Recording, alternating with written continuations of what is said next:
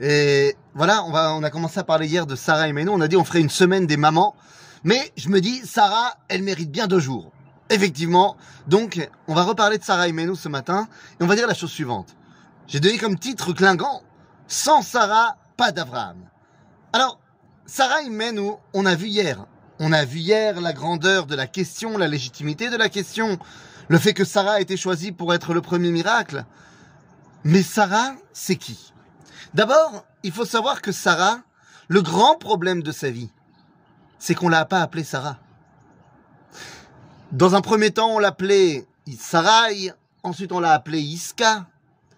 Mais à chaque fois, ça ne voulait pas montrer quelle était sa grandeur.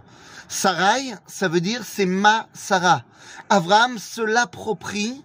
C'est sa femme, il l'aime, il est amoureux, tout va bien. Mais il se l'approprie et il la limite.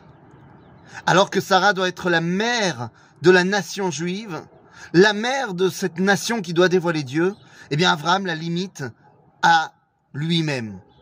Et donc Dieu lui dit, alors que pour lui, Dieu va lui changer son nom, et il lui dit, tu ne t'appelleras plus Abraham, mais maintenant Abraham. Pour Sarah, il lui dit, mais enfin, appelle-la Sarah. Elle a toujours été Sarah. C'est toi qui l'appelais Sarai. Al Shma Sarai, qui Sarah Shma. Son nom, c'est Sarah. Donc il n'y a pas de raison que tu l'appelles Sarai. Une fois son nom retrouvé, eh bien, elle peut commencer à réaliser son identité, c'est-à-dire, eh bien, donner naissance à Yitzhak. Et en fait, quand on regarde dans le texte, on le sait, il y a eu d'abord l'épopée Ishmaël. Lorsque Yitzhak va naître, Sarah est la seule garante de l'avenir du peuple d'Israël. Donc de l'avenir du bon déroulement du projet divin. Pour la simple raison que lorsque Dieu se dévoile à Abraham pour lui dire qu'il va avoir un fils de Sarah qui s'appellera Yitzhak, Abraham a une réponse complètement absurde. Il lui dit Ishmael lefanecha. Que Ishmael vive devant toi. En d'autres termes, Toda aval lo Toda. Merci mais non merci. J'ai déjà un fils, Ishmael, il est très bien. Et Dieu lui dit, mais non, mais t'as pas compris, ça allait passer par Sarah. Et c'est pourquoi Dieu va dire à Sarah des choses implicites, et Sarah va les dire de manière totalement explicite à Abraham. Lorsqu'il y a la marloquette de savoir qu'est-ce qu'on fait, lorsque Ishmael se met à être metzachek et Yitzhak, c'est Sarah qui vient voir Abraham et qui lui dit, L'enfant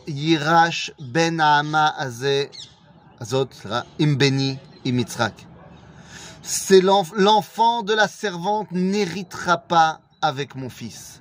Et Dieu lui dira, Abraham, écoute Sarah, car en prophétie, elle te mange tout cru. En compréhension du projet divin, elle te mange tout cru. Oui, Abraham, tu es censé être celui qui est le père d'une nation qui doit rattacher toutes les nations du monde à Akadosh Baruch Oui, c'est ton rôle, Abraham. Mais sans Sarah, tu n'y arriveras pas. Car sans Sarah, tu ne comprends pas que ça doit passer par Yitzhak et non pas par Ishmaël. En d'autres termes, Sarah est celle qui va se battre pour l'héritage de la terre d'Israël. Abraham pensait que son projet pourrait passer par une dimension cosmopolite. Sarah est celle qui est rattachée à la terre d'Israël. Et c'est donc pas une, enfin c'est pas anodin, c'est évident que c'est Sarah la première qui va être enterrée en terre d'Israël. Beaucoup se posent la question, mais elle est plus jeune qu'Abraham, pourquoi est-ce qu'elle meurt avant lui? Elle meurt avant lui parce qu'elle est celle qui va permettre l'enracinement d'Abraham en terre d'Israël. C'est pourquoi la paracha de sa mort s'appelle sa vie, Chaye Sarah. Pourquoi? Eh bien, tout simplement parce que c'est paradoxal, mais grâce à sa mort, Abraham n'a plus le choix que de réaliser sa vie à Sarah.